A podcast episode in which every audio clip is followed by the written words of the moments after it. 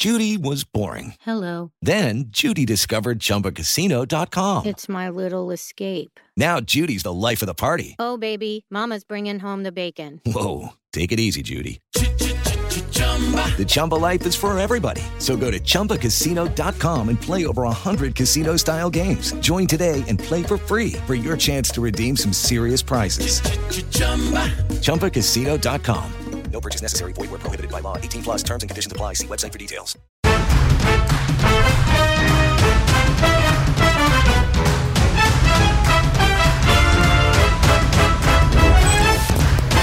Deu match! Hello e bem-vindos ao Deu Match, o seu programa sobre empreendedorismo, marketing, influenciadores e inovação. E hoje o programa está incrível. Nossa convidada é uma empresária de sucesso na área de marketing e da comunicação. Ela já está aqui e vai bater um papo muito bom com a gente. E claro, vai participar dos nossos desafios. Além disso, a nossa repórter Camila Pavão foi às ruas para saber como está o conhecimento do povo sobre o mundo do marketing. Você não pode perder. Bom, vamos lá. Primeiro quadro do programa. Não minta para mim. Respondem apenas uma palavra. Quando você se olha no espelho, o que, que você vê? Nossa, que pergunta diferente, Manu. Gostei. Eu acho que eu vejo uma mulher verdadeira. Eu acho que eu sou muito verdadeira comigo mesma e com as pessoas que estão em volta de mim. Eu sou muito eu. Acho que eu vejo uma, uma pessoa transparente. Acho que é isso. Psicologia ou marketing? Marketing. Seu signo? Ai. Todo mundo vai me julgar com meu Eu signo. amo seu signo. Escorpião. Ler ou escrever? Nossa, ler. Quem você admira? Essa pergunta é muito boa. Acho que eu admiro minha mãe como mulher. Eu, eu admiro muito mulheres. Eu acho que, como mulher, assim, eu olho muito para as mulheres. E a minha mãe é uma mulher que me inspira em relação à força, resiliência, superação. Ela é mãe- mesmo. É, Inclusive, tem vários conteúdos que ela colocou sobre isso, né? é. E uma viagem inesquecível? Eu acho que Paris, pra mim, é sempre inesquecível. É uma cidade que eu amo muito e que eu frequento bastante, até por conta de trabalho, né? Eu vou pelo menos quatro vezes por ano por conta de Fashion Week. Então é uma cidade que eu me sinto em casa. Eu gosto de lugares que eu me sinto em casa. E última, um sonho. Nossa, um sonho. Tenho muitos sonhos, Manu. Acho que tanto profissionais quanto pessoais. Eu ainda quero desenvolver muitos projetos profissionais, que eu ainda não posso contar, mas tenho muita vontade de fazer muita coisa. E pessoal, ainda quero conhecer muitos lugares, viajar para muitos lugares, construir uma família. Acho que tem bastante coisa ainda pela frente. Ai, com certeza já, já começou. Né? Ó, muito bem, gente. Vocês já sabem quem está aqui. É ela, minha amiga que eu amo, Lele Sadi. Tá muito feliz com esse convite delicioso. Seja muito bem-vinda ao Deu Match. Obrigada, tô feliz de estar aqui com você. Ó, quando, quando a Lele veio pra cá, eu falei, gente, é uma pessoa muito 360. E isso é muito legal, porque o programa é um pouco disso, né? Sim. Que tem essa coisa da inovação que você tem, do marketing que você tem, de influenciadores que você tem e empre- empreendedorismo que você também tem. Então, assim, é, Lele, eu queria muito que você contasse é, desde o início da carreira, como é que, como é que você começou? Manu, eu sempre tive muita vontade de começar a trabalhar nova. Assim, era uma coisa muito minha, sabe? Eu sempre fui muito estimulada também dentro de casa a estudar e trabalhar e ser uma mulher independente, construir a minha própria carreira. Então, assim que eu entrei na faculdade, eu já comecei a trabalhar. E eu acho que isso faz muita diferença, né? Eu, eu sei que você também tem uma, uma vivência parecida. Eu acho que isso vai trazendo um, um conhecimento, uma maturidade muito importante. Então, eu comecei a trabalhar logo no início da faculdade, eu fiz SPM. E eu comecei no Glamorama. E lá eu trabalhava na redação. Então, teoricamente, era algo diferente do que eu fazia, né, do que eu estudava, porque eu estava estudando administração com ênfase em marketing. Mas eu falei, é uma oportunidade, por que não experimentar? E eu acho que é sobre isso a vida, é sobre oportunidades e às vezes a gente deixar o medo de lado e deixar, ai, mas não é o ideal, não é o perfeito, não é o que eu quero, pra, gente testar e assim abrir o nosso caminho. E aí eu comecei lá, fiquei lá uns seis meses, daí a Eliana Tranquese me chamou para ir para Daslu, para a área de marketing, né? Então aí eu já fui mais para uma área do meu estudo, né, do que eu estava estudando na faculdade e adorei trabalhar lá, fiquei lá muitos anos. Comecei como estagiária E lá foi o momento onde a Eliana virou para mim e falou: Lele, você não quer começar um blog? E eu falava, Eliana, mas as pessoas nem sabem o que é blog. E naquela época, imagina, hoje, hoje em dia as pessoas nem sabem mesmo que é blog, né? Porque já não existe mais esse formato, como tudo muda muito rápido. Mas enfim, aí eu comecei o meu blog lá, eu cuidava de todo o conteúdo do site da Daslu. E a gente fazia os eventos, a revista, enfim, tudo.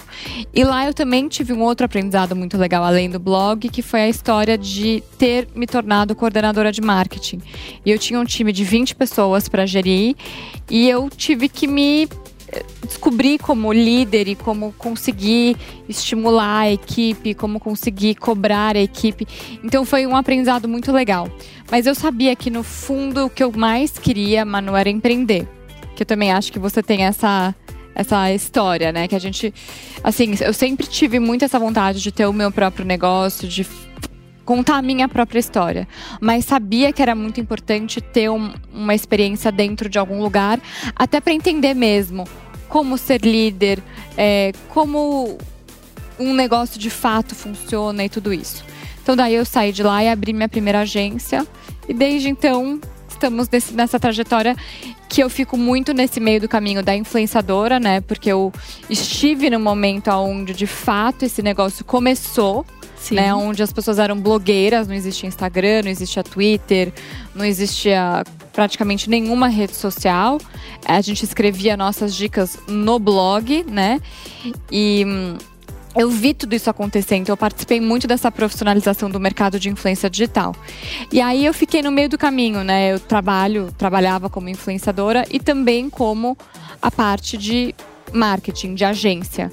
Lele, você contou que você começou a empreender desde Sim. então.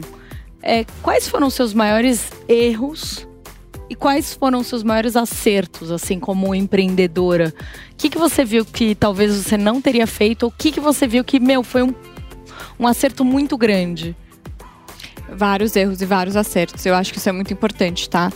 Erros, alguns erros que eu cometi, que eu entendi que eu precisava aprender e amadurecer com eles. Primeiro, é, não fazer aquilo que você não se sente 100% seguro em fazer. Então, por exemplo, uma época eu tive um e-commerce de decoração, porque eu amo empreender. Então, as oportunidades chegavam em mim, eu falava, ah, eu quero fazer, eu quero fazer, eu quero fazer. Mesmo sendo algo de um segmento que não era o segmento que eu tinha, assim. Seu chave, né? É, exato. Então eu fiz negócios, por exemplo, que eu descobri que não eram o meu talento e hoje em dia, por exemplo, se alguém vem e fala assim, Lele, vamos abrir um negócio de varejo, por exemplo, eu não vou abrir um negócio de varejo. Eu não quero vender produto, eu quero vender serviço. Eu gosto de vender serviço. Perfeito. Eu sou boa em vender serviço. Então, eu acho que isso também a maturidade me trouxe, sabe? De de entender o que eu sou boa de fazer e, e, focar no que eu sou boa de fazer, entendeu? Eu acho que é. Porque todo mundo. Todos nós temos algo que sabemos fazer assim, bem, bem Sim. Né? Eu acho que o importante é a gente descobrir o que, que é e a gente acreditar e seguir em frente, sabe? Mas é normal que esses tropeços aconteçam no meio do caminho. É, algo que eu também aprendi é que só a intuição não resolve. A intuição é muito importante, os empreendedores todos se baseiam muito em intuição, eu também, mas eu acho que a gente tem que se basear em números, em mercado, em dados. A gente tem que se munir de tudo isso para a gente conseguir construir um negócio com mais perspectiva de crescimento e de uma maneira mais segura, menos impulsiva, sabe? Eu acho que esses dois erros, assim, eu sempre fui muito de seguir minha intuição e aí eu fui entendendo que, ok, a intuição é legal, é bom, mas, mas não dá para contar só com ela, entendeu? Sim. Eu acho que são duas coisas muito importantes. Onde que você teve certeza que você acertou? Manu, eu acho que eu tive certeza que eu acertei é, recentemente. Recentemente, assim, depois dos 30. Eu acho que antes dos 30 eu era mais insegura. Eu sabia quais eram as minhas qualidades profissionais, eu sabia o que eu tinha potencial para construir, mas eu não, eu não tinha tanta maturidade nem tanta segurança, autoconfiança, que eu acho que a autoconfiança faz muita diferença. E para mim foi muito engraçado, porque com 30 que me virou uma, uma chave, sabe? Da minha de acreditar em mim, de acreditar na minha força interna, no que eu podia fazer, no meu potencial e colocar a energia focada direito, direcionar a energia naquilo, sabe? Então eu acho que depois, eu tenho 34, depois dos 30 eu comecei a sentir mais essa essa realização mesmo e essa concretização de que eu estava no meu caminho e que as coisas estavam dando certo. É, uma das coisas que você comentou aqui é sobre Paris, né? Uhum. E, e, legal que você levou sua empresa para outro Sim. país. Sim. É, queria que você contasse um pouco de como foi você lançar a sua empresa em outro país completamente Sim. diferente. E falando em influenciador, que é um dos assuntos do programa, qual é a diferença do influenciador europeu para o influenciador brasileiro? Tá.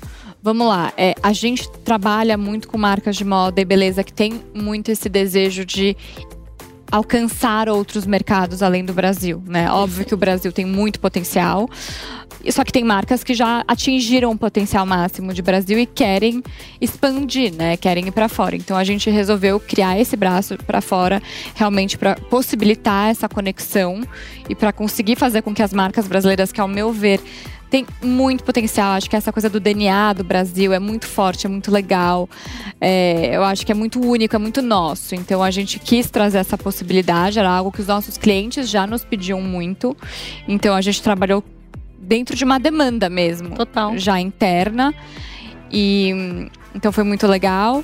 E aí veio pandemia, então a gente teve que dar uma segurada, óbvio, até porque tudo fechou, né? A gente teve que segurar o momento e agora a gente tá As retomando. fronteiras, As né? fronteiras fecharam, então, né, não tinha nem como desenvolver muito. E agora a gente tá voltando a desenvolver, então tá bem legal.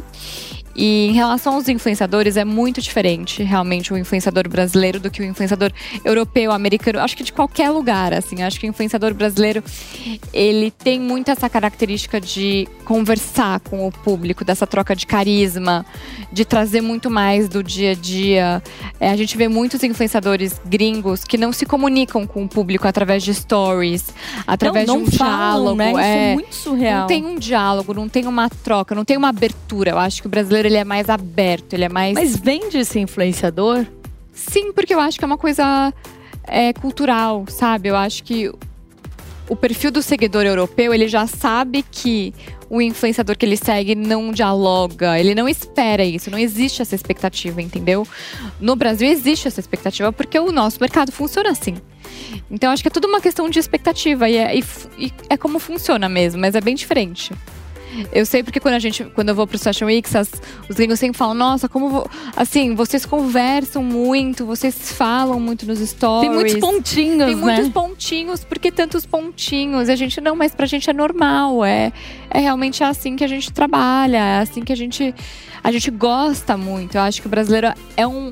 A gente tem essa coisa da. A gente é aberto, a gente quer estar perto das pessoas, a gente quer se sentir amigo das pessoas. Então eu acho que é muito da, da gente, sabe? Muito de nós, assim, de como a gente se comporta, não só na rede social, mas na vida como um Total. todo, né? O brasileiro é meio multi, assim. E É. o brasileiro, ele já acorda mais feliz, já quer fazer uma piada, né? É, muita gente. É muito como a gente é. Lelezinha, você faz parte de vários projetos, né? É, mesmo a sua empresa tem a WePick, a, a Pop, é, tem a Pop Hi-Fi, Eduque. Eduque. É, conta um pouquinho do que é cada uma e como é que cada uma foi se juntando e como é que você é dona de tanta coisa e consegue ser influenciadora, é, ser mulher. Nós, tudo, né? Manu, nós. Você também, tá falando de mim, mas você também. É, Manu, a gente conseguiu organizar numa estrutura de uma holding de comunicação, onde cada agência tem o seu posicionamento, né? Então, Perfeito. eu acho que isso, isso foi muito importante, é, porque a gente realmente faz muita coisa, a gente tem muitos projetos, graças a Deus, muitos clientes. Cada cliente com perfil, cada cliente com um objetivo, então a gente se organizou em relação a isso, né? A gente estruturou, então, a Pop é uma agência full de marcas, a Hi-Fi é uma agência de talentos, o WePick Agency é uma agência de projetos especiais, de branding, desenvolvimento de logomarca, é, projetos pontuais, tipo um evento pontual, coisas pontuais. E a Pop Edu, que é o nosso braço de educação, né? Então, da gente conseguir trazer vários experts para trazerem todo o conhecimento que eles têm sobre a área de moda ou área de beleza ou lifestyle. Então a gente, a gente permanece dentro do nosso universo, que é o universo que a gente atua. Então, basicamente, a gente conseguiu fazer essa organização. E o dia a dia, a gente só consegue executar e fazer tantas coisas e cumprir tantos papéis porque a gente tem muitas pessoas que nos ajudam, né? Essa é realidade. Ninguém, eu sou muito do princípio que ninguém faz nada sozinho. Eu, sozinha, eu jamais conseguiria fazer o que eu faço e ter, assim, tantas empresas e tudo isso que acontece. Porque, primeiro, eu tenho um sócio que, assim, é maravilhoso. Ele é meu perfeito sócio, porque a gente se complementa muito. Eu acho que isso é muito qual importante. Questão, por exemplo, qual é o seu perfil? Qual seria o perfil dele? O Fernando, ele é, ele é muito do back. Ele é muito da execução do time, da equipe, de fazer as coisas acontecerem. Ele tá lá no escritório full time. É, ele tem muito esse papel, sabe? E eu tenho um papel mais de relacionamento comercial, estratégico. É, então a gente é muito complementar nesse sentido. O que precisa, né? O que precisa, porque eu tenho muito uma rotina que você sabe, porque você também tem de eventos, de reuniões externas, Viagem. de viagens, de muitas coisas que fazem parte, de geração de conteúdo, que fazem parte do meu dia a dia.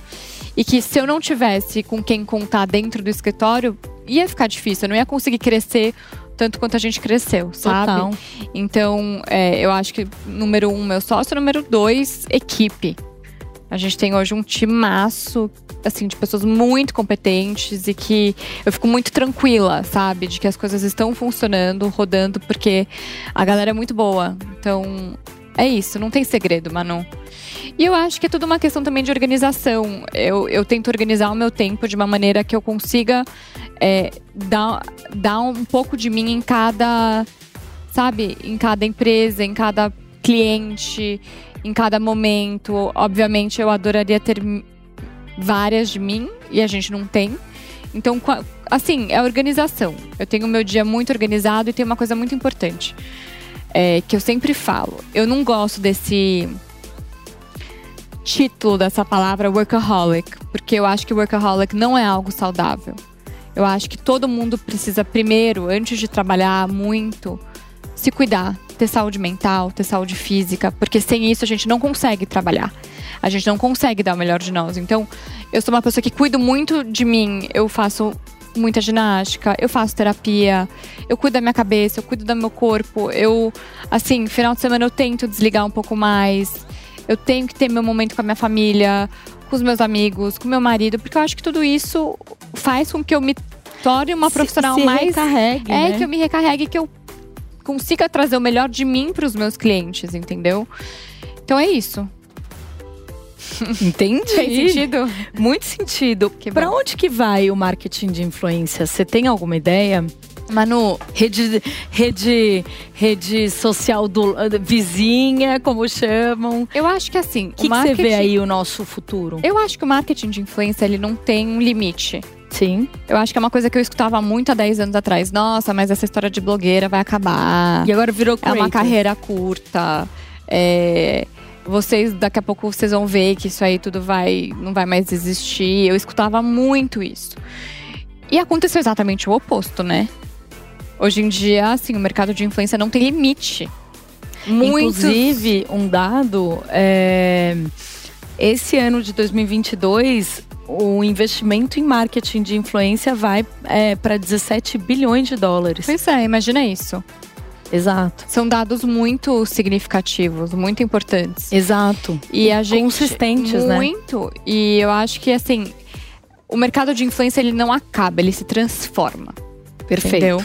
Então a gente, a gente, assim, a gente vê essas transformações acontecendo o tempo todo. E os criadores de conteúdo eles vão se atualizando, e eles vão correndo atrás para conseguir também continuar desenvolvendo conteúdo e tal. Então eu acho que assim, é óbvio que a história da rede, da rede vizinha é forte, mas eu não acho que eu não excluo o fato de que eventualmente vai ter uma nova rede que vai trazer um uma nova Be real, né? Be real, exato. É, eu acho que tem muita coisa para acontecer, Mas eu acho que é, um, é, algo que vai continuar muito forte, assim. Eu não vejo um, um, fim. Eu acho que, pelo contrário, a gente tá só no começo. Eu acho que tem muito learning ainda. Eu acho que a gente tá num momento cada vez mais profissional. Tá todo mundo se profissionalizando dentro desse ramo. Então, eu acho que tem muita coisa para acontecer. E sim, é inegável que o conteúdo através de vídeo é realmente o que tá, dá mais engajamento hoje, né? Até porque ele traz mais conexão, né? Traz mais conexão. E é o que as pessoas. A gente escuta isso há muito tempo. Eu lembro quando a Eva Chen veio pro Brasil, que ela é diretora do Instagram. Acho que tem uns três ou quatro anos. É, acho que uns quatro anos. Ela falou muito de vídeo. E era uma coisa que até então a gente já fazia, mas não era. Não era rios, né? Não era o core. Não, tanto né? que assim, uma das coisas até que eu percebo que eu acho muito legal é o quanto as pessoas se tornaram criadores de conteúdo sem serem criadores de conteúdo. Total. Isso quer dizer o quê? A minha tia foi num restaurante e resolveu fazer um rios do restaurante. E ela pode ter influenciado e levado pessoas que se interessaram no restaurante. Exatamente. Então, assim, hoje em dia, qualquer pessoa que tem uma rede social, seja um perfil aberto ou fechado, você pode ter 800, 800 seguidores e ser uma pessoa com perfil fechado no Instagram. Você pode estar influenciando essas 800 pessoas que te seguem. Totalmente. Então, assim, hoje em dia, qualquer pessoa é um influenciador. E, e, por isso que eu falo que não tem limite, entendeu? E eu acho que a gente vai ainda ver muita coisa acontecer. Bem, falando nesse mundo digital, você já fez algum job que não gostou do final ou que deu um problema ali que você não faria de novo? Como influenciadora? Como influenciadora. Já, várias vezes. Mas porque você. Qual que é esse backstage que as pessoas não eu veem? Eu acho que assim, é, às vezes o que acontece é. Eu, eu nunca trabalho com marcas que eu não gosto ou que eu não uso. Então eu acho que primeiro é ter esse critério. Mas mesmo trabalhando às vezes com marcas que você gosta, que você usa, que você conhece, é, às vezes os briefings são muito engessados, então o trabalho não flui naturalmente. Uhum. Não flui de uma maneira que você acredita, que você acha que de fato faz sentido. É, às vezes o, o seu público não gosta daquela marca, mesmo que você goste, às vezes o seu público não gosta ou não engaja. Então, assim, às vezes acontece. Acontece. E já aconteceu comigo. E aí são marcas que normalmente eu deixo de trabalhar, eu não repito. Tipo assim, eu não faço uma ação de novo, entendeu? Aconteceu recentemente comigo. Uma marca que eu adoro, não é de moda, uma marca que eu adoro, que eu sou cliente, inclusive, que me contratou, briefing super difícil, super engessado, travado, refações, difícil. E quanto mais você refaz, menos energeticamente você tá conectado. Parece que vai né? perdendo, tipo, alma, vai perdendo, assim. E aí. Enfim, não rola. Aí chegou no final, você, ai, melhor não mais. É, aí chega no final, é tão desgastante e fica tão não a gente, né? Tipo assim, que descaracteriza, eu acho que perde o objetivo, porque o objetivo de uma ação com o influenciador é ser muito espontâneo, muito natural, muito orgânico, que é o influenciador de fato consiga é, trazer aquele produto para dentro do seu estilo de vida de uma maneira muito easy. É, é que sabe? na verdade hoje em dia a gente vê algo que chama infotetenimento, que seria é, informação, né, o comercial com o entretenimento. Sim. Então é aquela coisa do Stranger Things, por exemplo. Sim. Eu tava lendo outro dia que colocaram é, um anúncio dentro do Stranger Things sem falar da marca. Mas a marca estava ali. E Sim. isso custou assim, sei lá quanto, 30, sei lá, 30. Era um valor assim absurdo. Altíssimo. Então, como que hoje a gente consegue. Porque antigamente, como é que era o public post? Era assim, né? Que realmente que não, não funciona. funciona. É. Então, assim, a gente, obviamente, estamos indo para uma era de entretenimento. Como que você entretém? Eu acho que, por exemplo, a Giovanna Ferrarese faz isso brilhantemente. Não, tem pessoas Porque ela atua, ela Sim. brinca. Com... É óbvio, eu não, não me vejo, ou talvez não te vejo fazendo, fazendo isso, porque isso. somos perfis completamente Sim. diferentes. E que também tem a Thay de Mello. Então tem perfis que cada um vai para um. Com certeza. Cada um faz. Assim, eu acho que é importante, Manu, dentro de uma publi, é você trazer o seu DNA, é trazer suas ideias, trazer seu conteúdo, trazer como que você consegue inserir aquele produto no seu estilo de vida, seja através de um publi super criativo, seja através de um, um publi sem marcação, por exemplo. Eu adoro é, publis que não tem marcação. que você vê aquele produto inserido num, num por exemplo, vou dar um exemplo pra gente conseguir explicar melhor. Um produto de skincare. Você inserir ele dentro de uma rotina de skincare com outros produtos de maquiagem, de cabelo, pra pessoa ver que de fato aquilo tá dentro de um do seu dia a dia, mas não só ele. Você não usa só um produto. Você não usa só um look. Sim. Você não usa só um sapato. Só uma marca, né? Só uma marca. Então, Exato. assim, é, eu, acho, eu acho que isso é muito importante. Lele, é, qual foi o seu maior desafio desde o início até aqui? Profissional, Eu acho que pessoal e profissional, né? Sempre bom trazer um pouquinho dos dois. deixa eu pensar. Eu acho que a pandemia, mano, foi muito desafiadora pra todos os empresários, Sim. todo mundo, assim. Eu acho que não só Você ficou empresários. com medo? Fiquei com muito medo. Eu fiquei dois meses acordando todo dia, às 5 da manhã, meu olho abria, tipo assim, o meu coração na minha boca. Qual era seu medo? Meu medo era assim, putz, será que eu vou ter que. Eu tinha acabado de fazer um investimento grande no escritório de reforma. A gente tava num momento que a gente tava crescendo, então a gente já tava com uma equipe grande. Então, um custo fixo alto. É, muitos clientes, né? Como a gente tava conversando da, da entrevista, é, a gente, o, o marketing é a primeira O primeiro o corte. primeiro corte. Então, assim, vários clientes com muito medo, então querendo rever contrato, rever valores, e a gente com uma folha de pagamentos que a gente queria continuar Muito cumprindo, alto, sim. altos. Então, assim, eu tinha muito medo do meu, de eu ter que fechar meu negócio, é, de eu ter que demitir equipe. Eu não queria, a gente não queria, entendeu? A gente queria manter todo mundo. A história do home office, como que a gente consegue estar perto da equipe sem estar. Como que a gente redefine estratégias para todos os clientes, né? Todos os clientes com lojas físicas fechadas. Então, assim, acho que para mim foi um momento muito desafiador. Foi. Mas eu acho que o desafio de, de um empreendedor, ele é diário. Eu sempre falo que assim, eu acabo o meu dia e falo, caraca, não só eu, acho que todo mundo, sabe? A gente tem nossos desafios diários.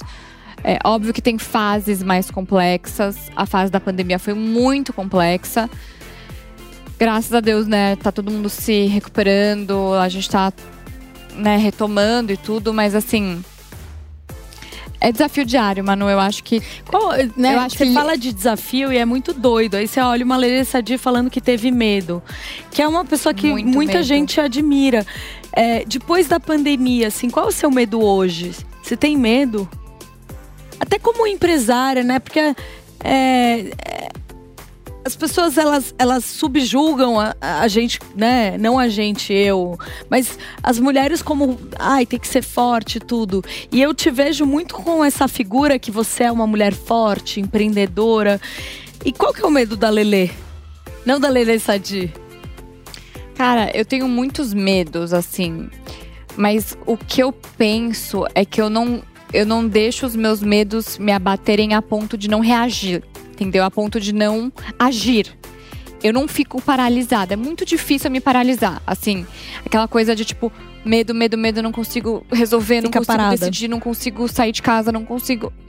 Assim, eu, eu encaro, eu enfrento. E eu tenho um- uma força interna grande, mas óbvio que eu tenho minhas fragilidades, eu tenho os meus as minhas dúvidas, eu tenho os meus medos. Assim, hoje eu não tenho um medo específico de algo. Tipo assim, eu não sou uma pessoa que é aquela, ai, tenho medo da morte, eu tenho medo.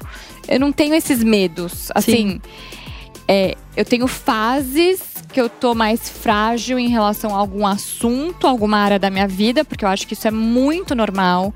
É uma coisa que a gente pouco fala na rede social, mas eu acho muito importante até você ter trazido. Porque a vida de ninguém é perfeita, a minha não é perfeita, a sua não é perfeita, a de quem tá assistindo a gente não é perfeita. É, eu tenho momentos que eu me sinto frágil, que eu me sinto é, mais medrosa, mas assim, sobre assuntos diversos. Um medo específico de algo, eu hoje, assim, falando hoje, eu não, não tenho nenhum que me vem muito Meu, você sabe um medo que eu mente. tinha muito forte, que às vezes me bate? O? O medo do fracasso. Tipo, eu tenho muito medo de fracassar.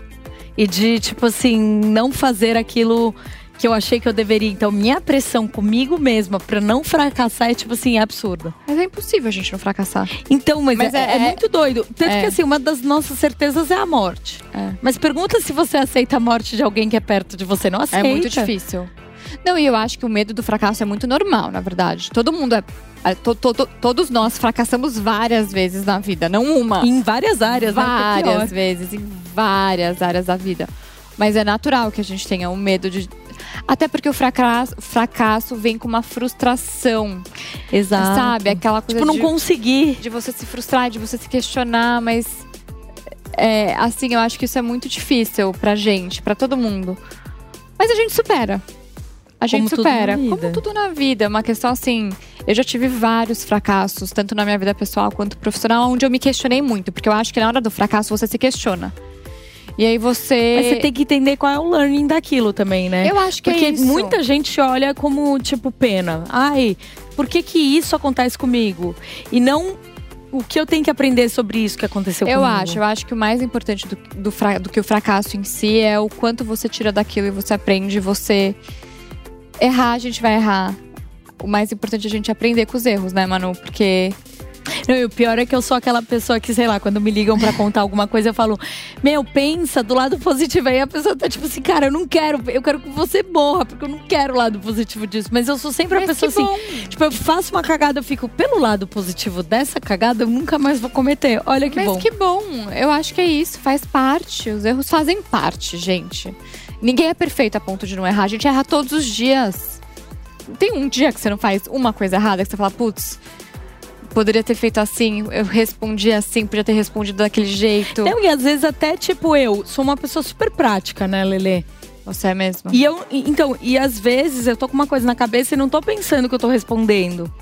Então, tipo, às vezes eu sou um pouco seca com algumas pessoas em alguns momentos. E eu não, na verdade, eu não tô sendo seca porque eu quero, eu tô sendo seca porque eu tô com a cabeça em outro lugar. É, normal. E aí, tipo, é muito engraçado, porque até a, a nossa visão sobre nós mesmos começa a mudar, né? Total. Eu acho que a gente tem que. Também eu acho que a gente tem que ser menos duros com nós mesmos. É eu acho que difícil? a gente. É muito difícil, mas eu acho Mas você que. acha que você melhorou? Tipo, hoje você se entende mais? Eu acho que eu sou menos dura comigo. Eu acho que eu não me culpo tanto quanto eu já me culpei no passado. Eu acho que eu tento me libertar um pouco mais de. Assim. Erros e acertos. Eu acho que a gente, às vezes, a gente se julga. A gente se julga muito. A gente se. Sabe? A gente cria uma expectativa muito grande em relação a nós mesmos, a gente se frustra. Então, take it easy, sabe? On you. Porque a gente tem, graças a Deus, muitos anos pra viver. Não dá pra ficar também vivendo se culpando, Martirizando. se martirizando, se culpando por qualquer fracasso, por qualquer erro. Porque senão a vida fica muito pesada também, né? Exato. Quais são os seus planos pra daqui a cinco anos e como que você se vê? Manu, eu sempre fui péssima disso. De planejar. Eu planejei muito minha vida, você viu como deu certo, né? Eu, Tô cara, brincando. eu. Mas a Manu é muito engraçada. Quem aguenta esse ser humano? Sério. Deu super certo, gente. Eu achei que eu ia estar com três filhos hoje em dia.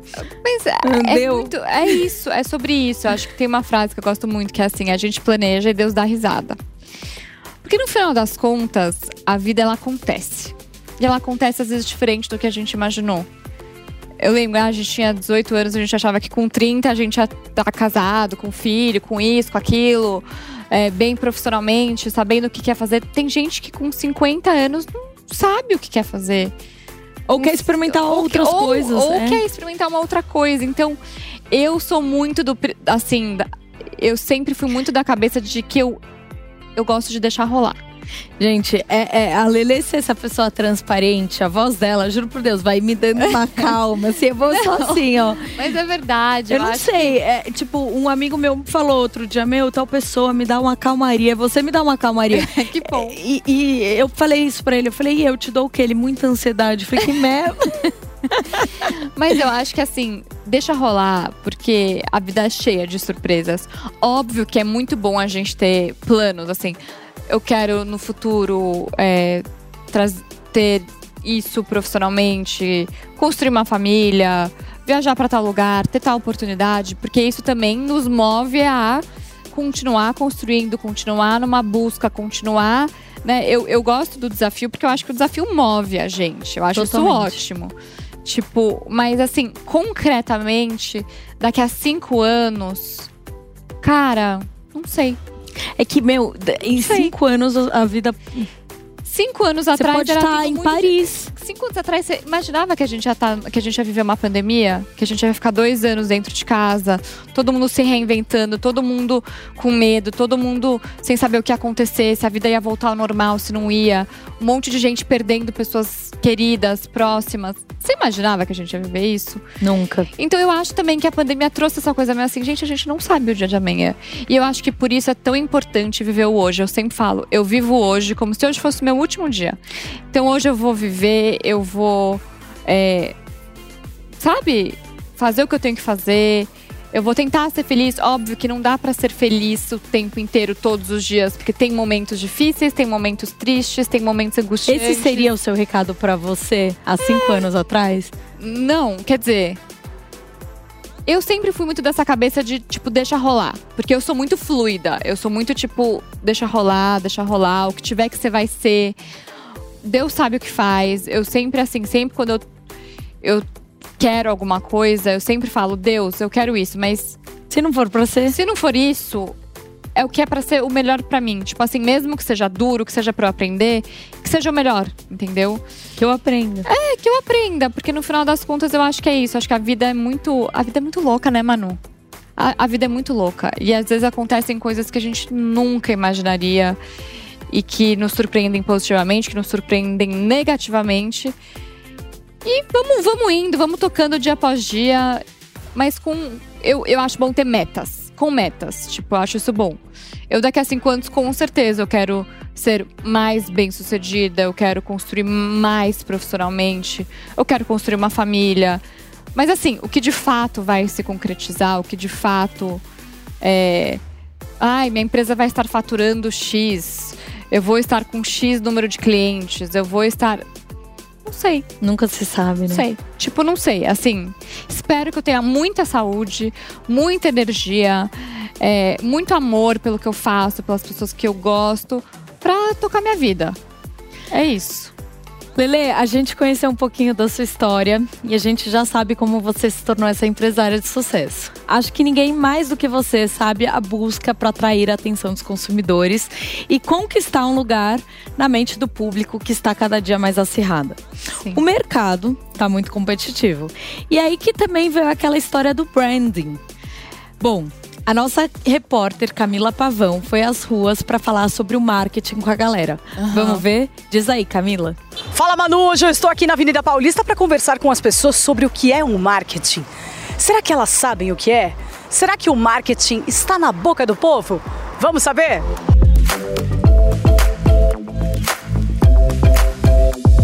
Convencer as pessoas, fazer propaganda, tornar público. Isso me lembra marketing. Ah, marketing é você convencer alguém a comprar alguma coisa, basicamente, ou que alguma, co- alguma coisa que você está vendendo serve para algo, assim. Tipo, por, sei lá, você convence que Coca-Cola te deixa feliz, porque todo mundo na propaganda da Coca-Cola tá sempre feliz.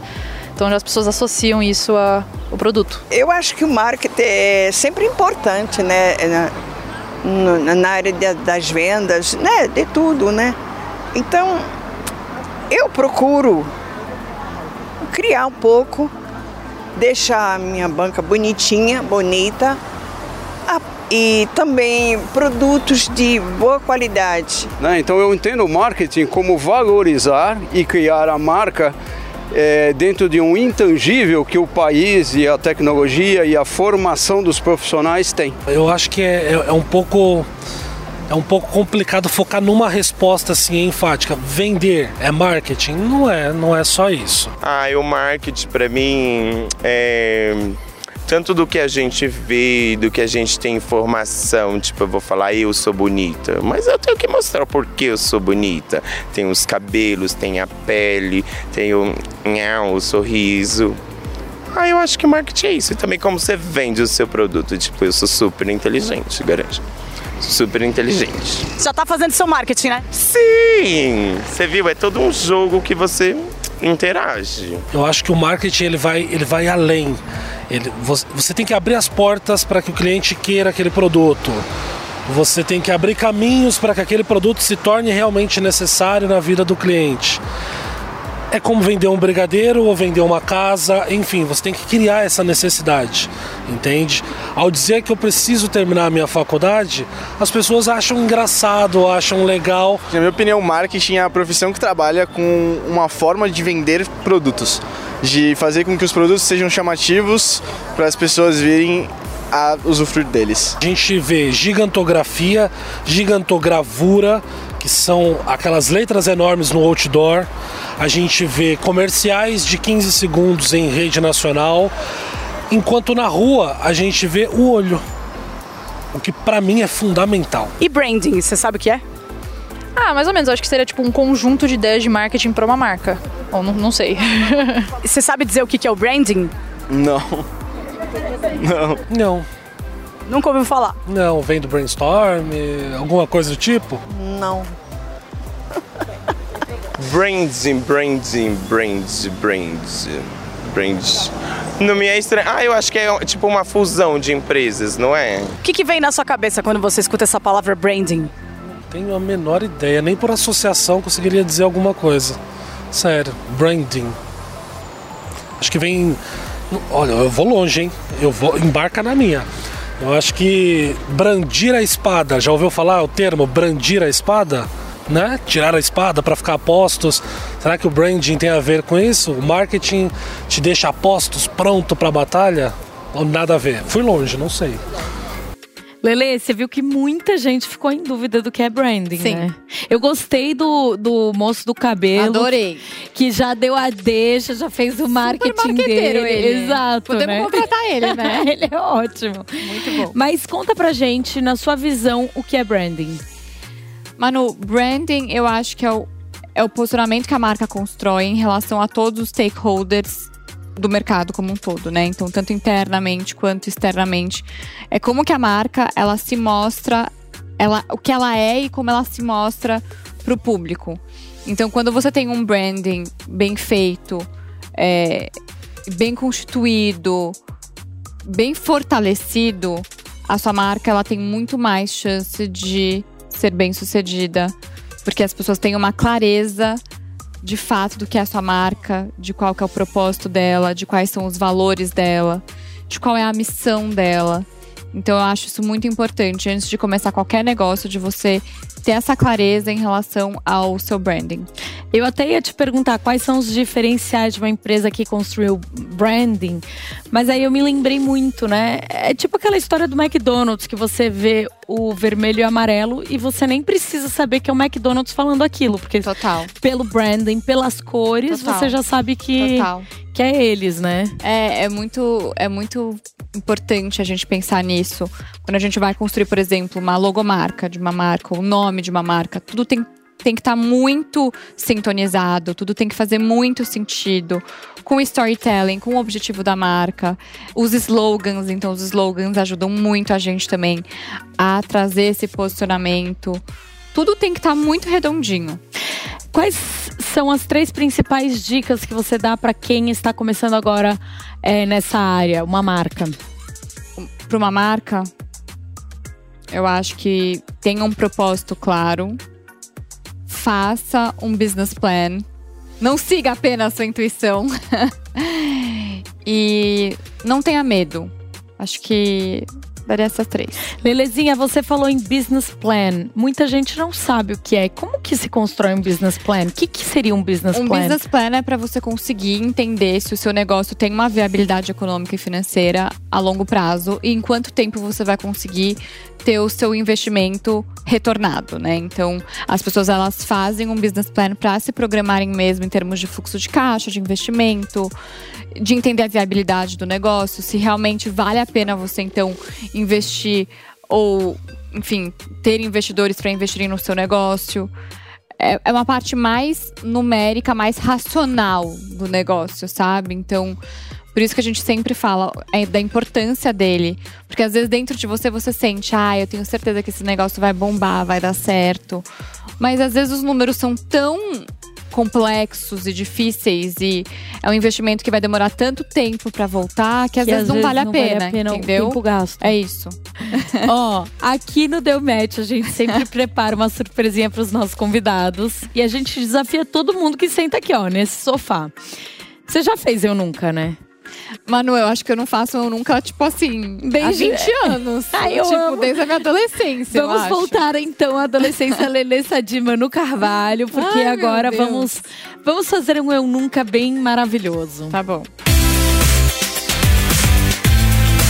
Então chegou a parte maravilhosa do Deu Match, que chama Eu Nunca. Aqui temos o quê? Gin tônica, que a gente começa uma segunda-feira bebendo. Tranquila essa segunda. Eu gostei que a bebida da Lelê é um pouco maior que a minha, porque eu acho que o pessoal acha que eu tenho mais cara de alcoólatra, pode ser.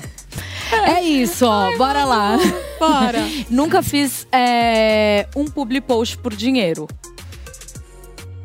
Nunca fez? Tô pensando, pera, deixa eu pensar. Ah, todo mundo já fez no começo, de errado. no começo assim. eu já fiz. Então? no começo eu já fiz. Quem, quem já fez tem que beber. Ah, tá. Eu amo que ela não sabe nem Eu não sei que- nem brincar. Ela tá só esperando assim, tá? E eu nunca fiz. Pronto. É, eu nunca deixei de ir a um evento por preguiça. Ah, já deixei várias vezes. Então tem que Então beber. tem que beber, tá. Ela vai sair bêbada daqui hoje. É, eu nunca tive uma ressaca moral. Já. Nossa, várias. Inclusive semana passada. Tô brincando. Eu nunca levei um toco e sofri. Já. Como é que foi? Nossa, Você não faz sofreu? tanto tempo. Mas eu já sofri por tocos, com Nossa, certeza. Eu, eu já sofri muito, assim. Tipo, de É, ficar na cama. Mas é tipo, sofrido você- mesmo. É muito. É muito, porque aquela história, você, você cria uma expectativa. Não, assim, expectativa de É, vida. de não- vida. Você, você se vê, tipo assim, por 90 anos com a pessoa, e aí não dá certo, aí é ruim. Nossa, é péssimo. É. É, que a Lele já tá casada há quanto Eu tempo? tô há 11 anos com meu marido, faz muito tempo. 11 anos. 11 anos, tô casada há quase 6. Meu Deus. É. Eu fui no casamento, Você I foi? remember. Tava... É. Gente, a Lele tava uma Ai, princesa. Manuzinha, você é muito fofa. É, eu nunca mandei indireta na rede social. Já. Óbvio. Óbvio. Hum. Indireta, você percebe quando a pessoa fica solteira. Eu, quando fiquei, é assim, ó. Eu já tenho a lei de quando a pessoa tá solteira. É o seguinte: começa a se postar mais pelada. Ah, sim. E É é música sertaneja. É É, o combo. É. Pelada, sertanejo e indireta de felicidade. tipo, melhor fase da minha vida. Pessoa, juro, você vai ver. Não, é sério, eu fiz isso. E pior que toda vez que acontece alguma coisa que eu começo a fazer, já, puta, percebo que eu já tô muito solteira. bom. Muito bom. É, eu nunca mandei um nude. Nunca mandei. É, eu morro de medo disso daí vazar, eu não mando, não. Não, acho que não rola mandar nudes. É, eu nunca fiquei com parente. Nunca fiquei com parente. Você nunca. já? Eu não. Assim. é, Meu, eu fiquei com um primo, tipo assim, muito de longe. Então considera que é parente ou nem? É, É, tá bom. Tá bom. De Hum. longe.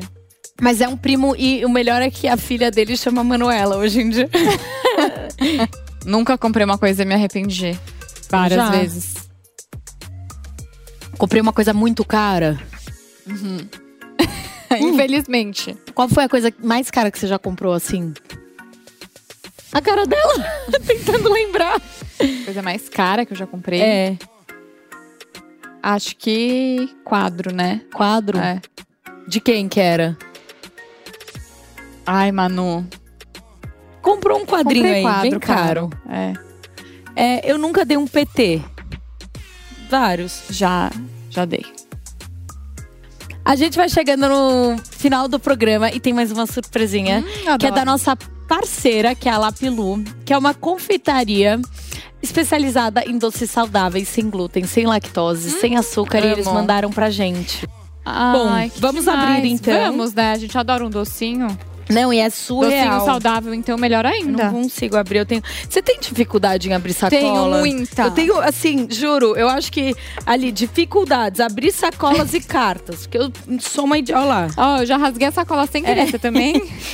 É isso, é sobre isso. A pessoa tem muita dificuldade na vida, mas tudo bem. Vai dar certo. Que dificuldade você tem, Lelezinha? Ai, que delícia o cheiro. Ai, Manu. Além de abrir a sacola. Abrir a sacola, eu tenho. Eu amo, além de abrir a sacola, eu tenho uma dificuldade. Olha. Eu tenho várias dificuldades. Eu tenho dificuldade Eu tenho de cozinhar. dificuldade de concentração. Eu tenho dificuldade de. hum, Também. Quer abrir? Vamos ver. Vamos abrir. Olha lá, não sei o que ganhamos, só sei que. Cara, tá boa. Tá, a cara tá ótima. Eu gosto que cada um ganha um. Aqui não tem. Não tem. Não tem economia, entendeu? Olha, o meu é um brownie. Vamos provar? Vamos. Olha Legal. que bonito. Posso roubar um seu? Hum, Muito bom. E parece que é. hum, Gente, não parece que. Eu também ganhei. Eu roubei um seu, você pode roubar o meu. Nossa, tá muito bom isso. Hum, Amei. Lapilu arrasa mesmo. hum. Eu amo, já estão até falando. Muito obrigada. Segue nas redes sociais. Uhum. A Lapilu. Hum, pra ver todas as delícias que eles têm. Achei bem surreal. Bem bom. Lelezinha, é isso. Queria te agradecer. Obrigada, meu amor. Parabéns.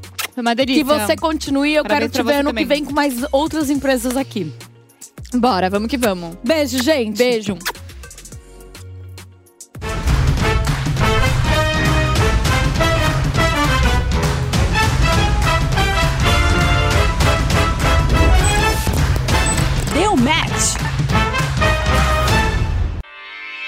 Realização Jovem Pan News. Judy was boring. Hello. Then Judy discovered ChumbaCasino.com. It's my little escape. Now Judy's the life of the party. Oh, baby, Mama's bringing home the bacon. Whoa, take it easy, Judy. The Chumba life is for everybody. So go to ChumbaCasino.com and play over 100 casino style games. Join today and play for free for your chance to redeem some serious prizes. ChumbaCasino.com. No purchase necessary. Void where prohibited by law. 18 plus terms and conditions apply. See website for details.